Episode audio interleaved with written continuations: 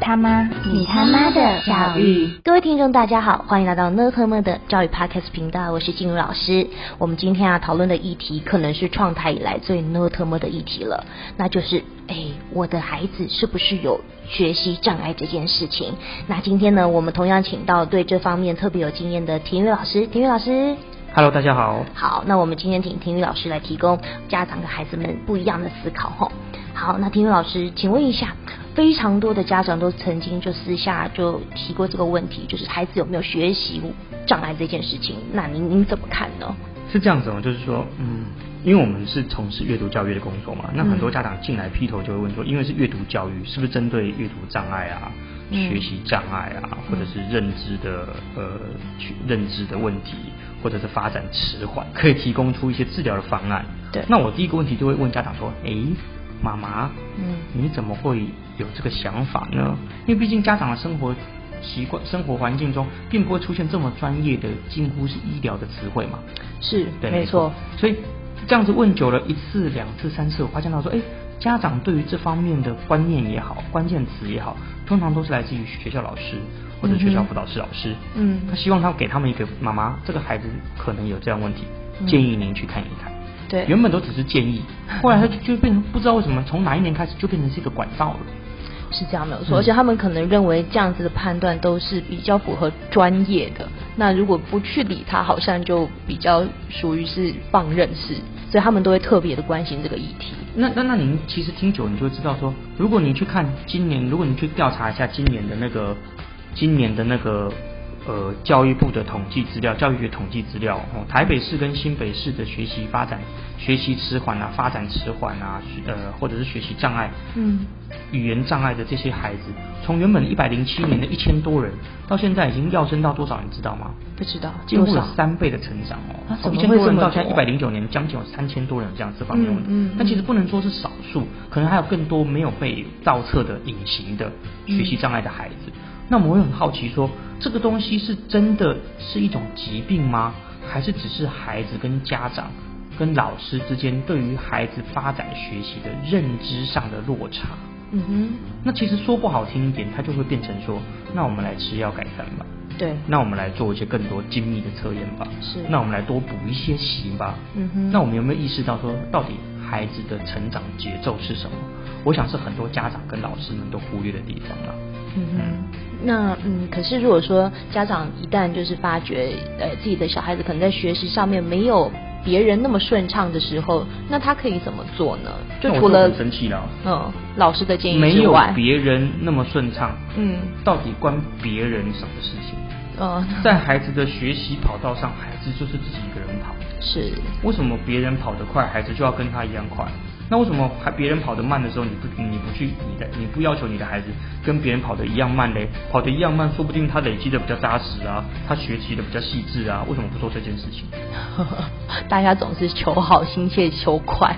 对啊，所以我我我觉得，如果要讨论发展迟缓，它一定会有一个相对的标准速度嘛。嗯哼所以我我大概讲，如果有老师们建议家长说，我觉得你的孩子可能有学习障碍，可能有只需要去职能治疗，我都会先问老师，请问你是以谁的速度为速度？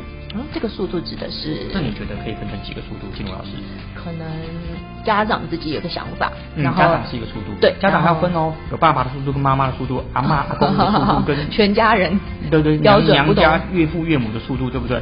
所以孩子一个人要面对六个速度，对不对？嗯，是好这样再来的。还有呃，就孩子本身的速度，然后孩子自己的速度，还有呢，嗯，然后我想应该还有老师的速度，嗯，老师的速度，还有呢嗯哼孩子的速度不要讲了，孩子速度还有哥哥姐姐的速度，弟弟妹妹的速度，对不哎呦，对这？样分不清了。我还有隔壁邻居的，肯定要拿哪件没去错啊算。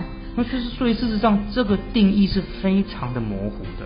嗯哼但是我们只想到一件事情，就是送去治疗。你觉得对孩子来讲公平吗？不公平，你觉得对孩子来讲受得了吗？ 受不了。是啊，刚刚你讲了一个非常棒，静茹老师提到一个就是老师的速度。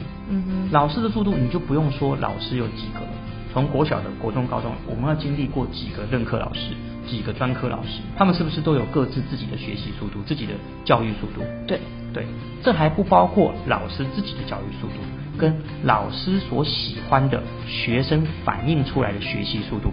你同意我的分析吗？就是指呃老师预期中他孩子不应该说教学学生他们的应该要有的速度，这样是吗？就是我教你，你应该反馈给我的速度。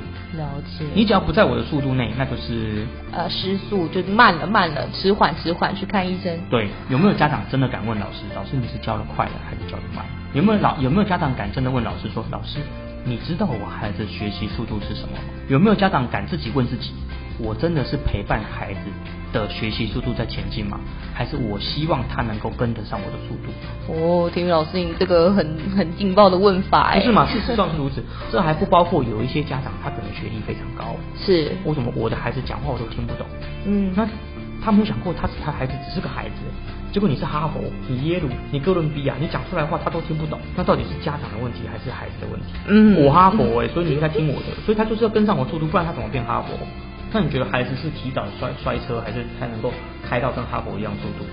这个有一点揠苗助长 啦。是啊，所以我认为嗯说，当我们在思考，或者是家长在思考老师所抛出来这个议题的时候，我觉得不妨大胆的跟老师进行讨论。嗯哼因为现在班级人数其实是相对比较少，一个班二十几个人。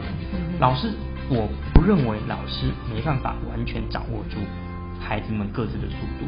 嗯反而是家长跟老师要共同来拟定，根据不同的孩子去建立不同的速度表。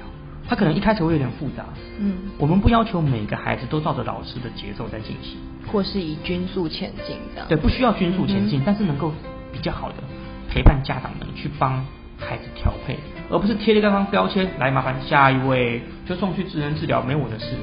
哦，然后老师的速度还是一样，其他同学速度就很凌乱的在班班上，只要稍微跟不上速度，就排到下一班，就就排出去。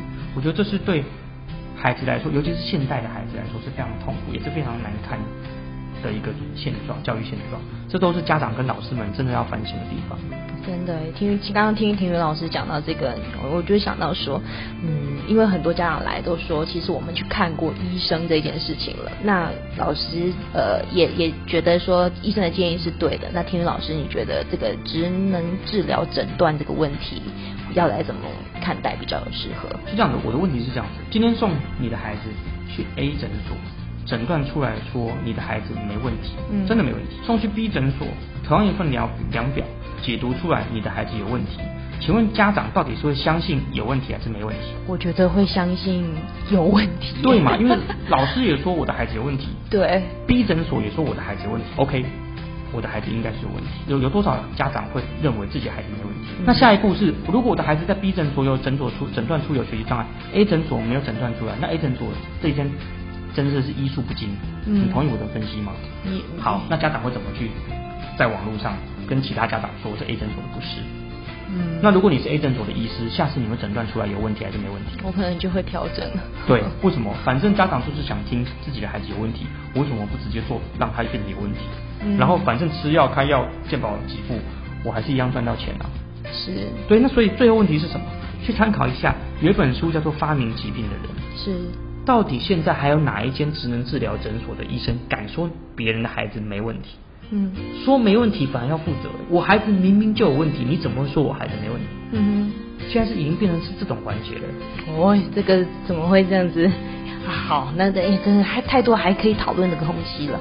那呃婷宇老师，那我们就下一集再继续没问接题续，这反个正好不刚刚那好个？诊所问题，请各位家长好好反省一下，好好思考一下这个问题的真的假，是真问题还是假问题。这这这么重炮，这么重炮，好，那我们今天都先到这里喽。好啦好啦那请大家接续我我们下一集，那下一集会有更详细的讨论。